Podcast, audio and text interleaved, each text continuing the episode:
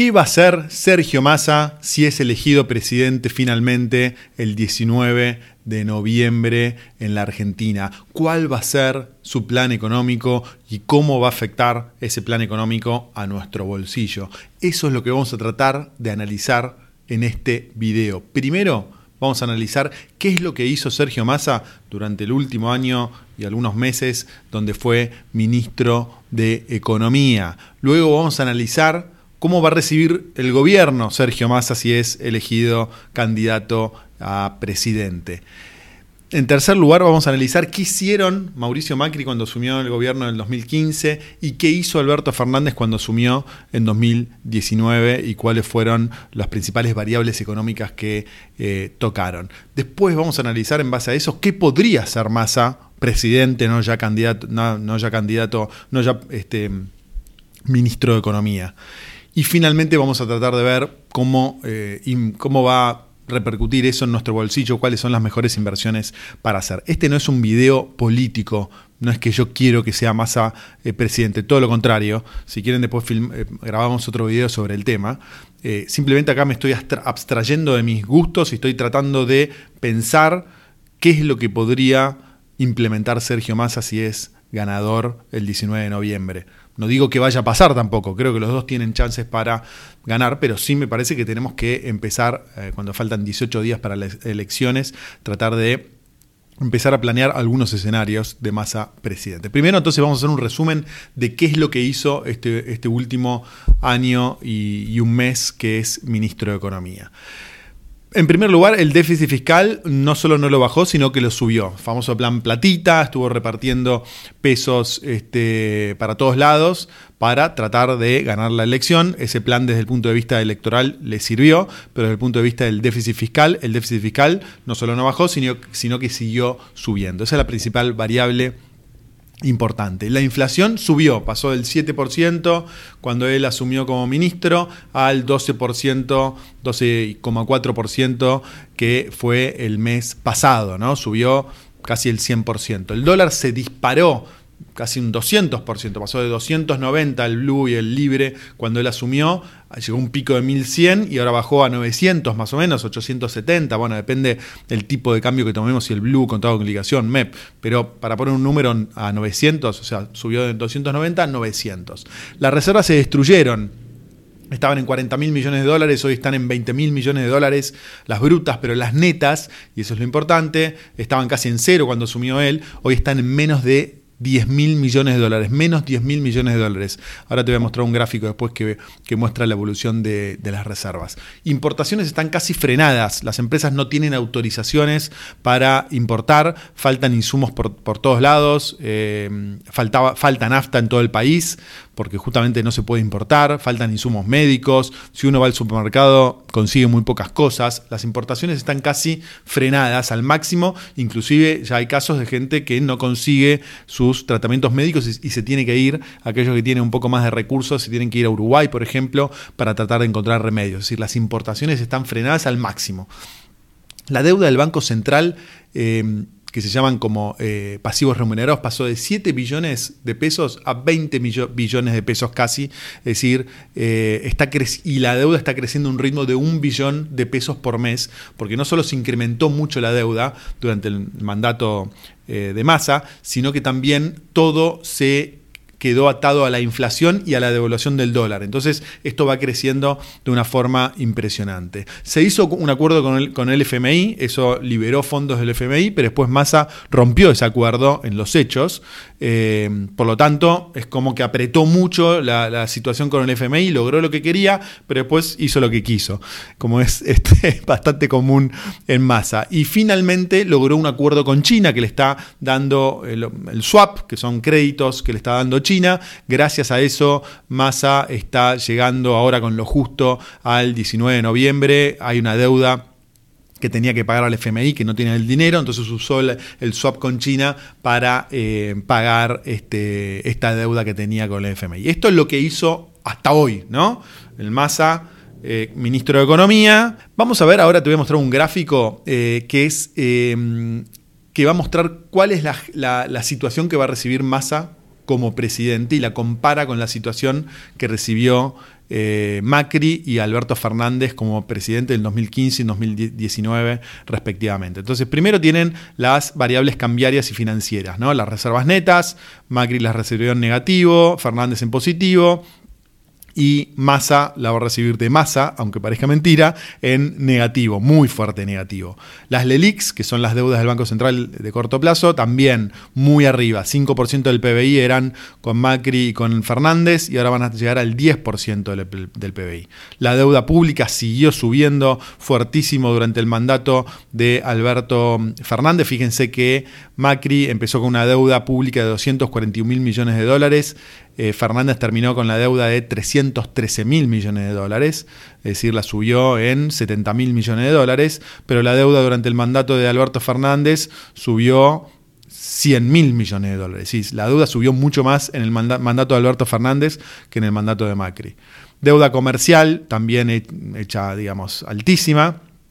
Tipo de cambio, esto es muy importante, tipo de cambio está muy apreciado, es decir, seguramente el, tipo de cambio oficial está congelado, seguramente cuando asuma el nuevo presidente, si es masa, lo va a tener que liberar en algún momento, esto es insostenible, se ve por la brecha que está en el 160%, la inflación ya está en un ritmo del 300% anual, las tarifas que se había eh, sincerado, las tarifas al 77% eh, cuando terminó Macri, hoy están de nuevo al 30% déficit fiscal altísimo.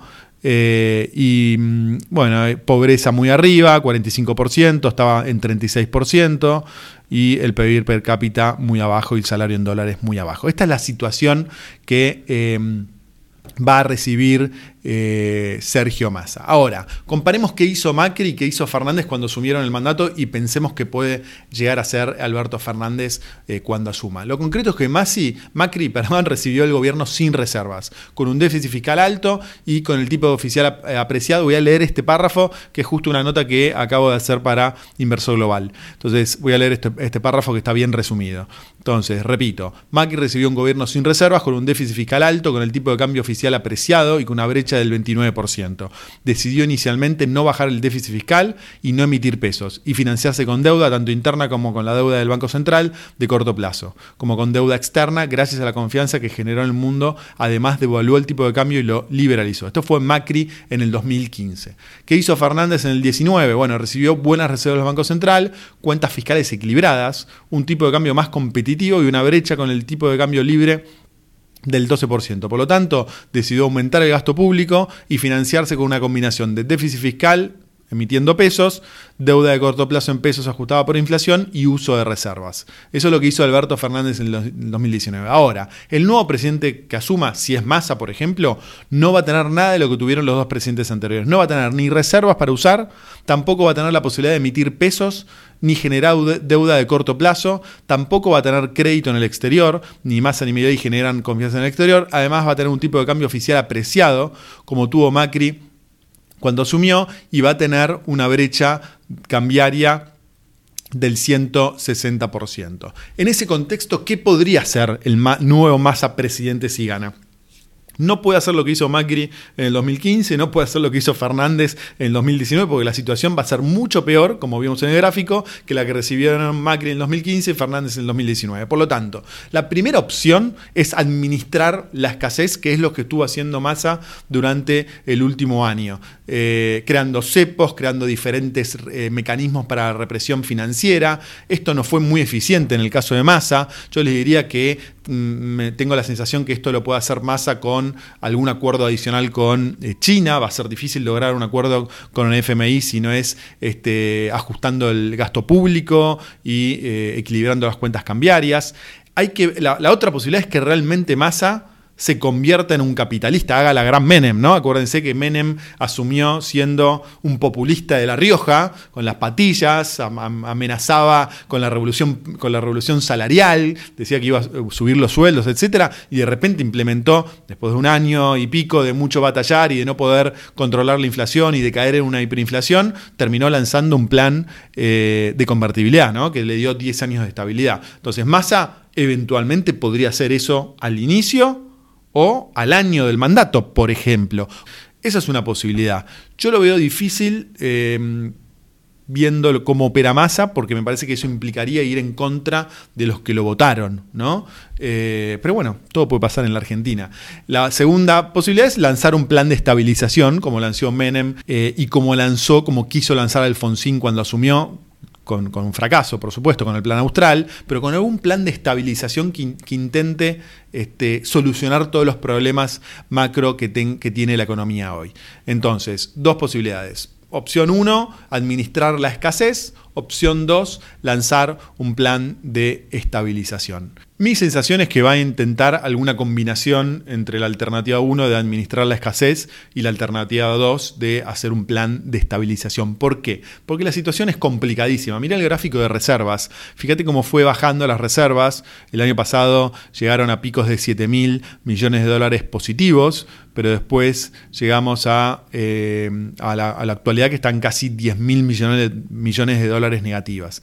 Y el tipo de cambio real multilateral también está en el mismo nivel que eh, se dio en el mandato de Macri. A Macri no le quedó otra que devaluar ese tipo de cambio. ¿no? Vamos a, todavía nos faltan 15 días de congelamiento del tipo de cambio real multilateral y eh, eh, eh, del tipo de cambio oficial, perdón, entonces el tipo de cambio real multilateral va a llegar casi al mismo nivel que el de Macri. Entonces esto va a implicar que con la brecha cambiar al 160% y sin reservas en el Banco Central va a ser muy difícil de mantener. Entonces mi impresión es que administrar la escasez solamente va a ser muy difícil. Esto lo pudo hacer al principio Macri y al principio eh, Alberto Fernández, pero le va a ser difícil. Ahora, no creo que se vaya a un plan de estabilización directamente porque me parece que eso sería ir en contra de su base electoral pero todo puede pasar en la, en la Argentina. Entonces, ¿en qué invertir en este contexto? Bueno, va a ser un contexto ultra difícil. Primero, mira el siguiente gráfico que dice cuáles fueron las mejores inversiones para hacer en lo que va el 2023. La línea punteada es la inflación. 130, 140%, plazo fijo estuvo muy abajo en el rendimiento, como siempre les digo, el dólar oficial también, después tenés el TX24, un bono que estuvo en línea con la inflación, dólar MEP un poquito, un poco arriba, GD30 bono en dólares eh, y AL30 también arriba, dólar blue arriba y el Merval fue lo que mejor funcionó. Mi impresión es que en, el, en, el, en la gestión masa esto se puede dar vuelta, el dólar oficial seguramente va a tener que ir bastante más arriba. Eh, eh, hay que ver qué pasa con el dólar MEP, también tal vez lo puede controlar, pero puede pasar que el dólar no sea la mejor protección y el Merval no sea la mejor protección y en ese sentido irse a activos atados a la inflación tal vez pueda ser mejor este, protección. Es decir, esta ecuación puede cambiar en algún momento de los próximos 30 días. Todavía no, yo personalmente no tengo la, película bien eh, clara. Obviamente primero tenemos que ver si gana Milei o gana Massa. El escenario está abierto para los dos.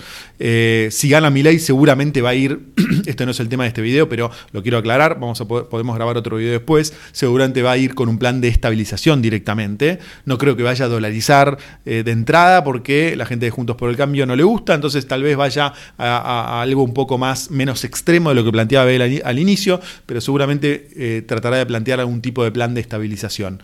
Ahora, si, si viene masa, como les decía hace un rato, creo que va a estar más por la opción 1 que por la opción 2, entonces esto sí, estos rendimientos que sí fueron muy interesantes para el 2023 pueden llegar a cambiar. Pero estos 15 días que faltan o 17 días que faltan hasta las elecciones pueden pasar un montón de cosas. Primero, Massa tiene que llegar vivo hasta el 19, 19 de noviembre.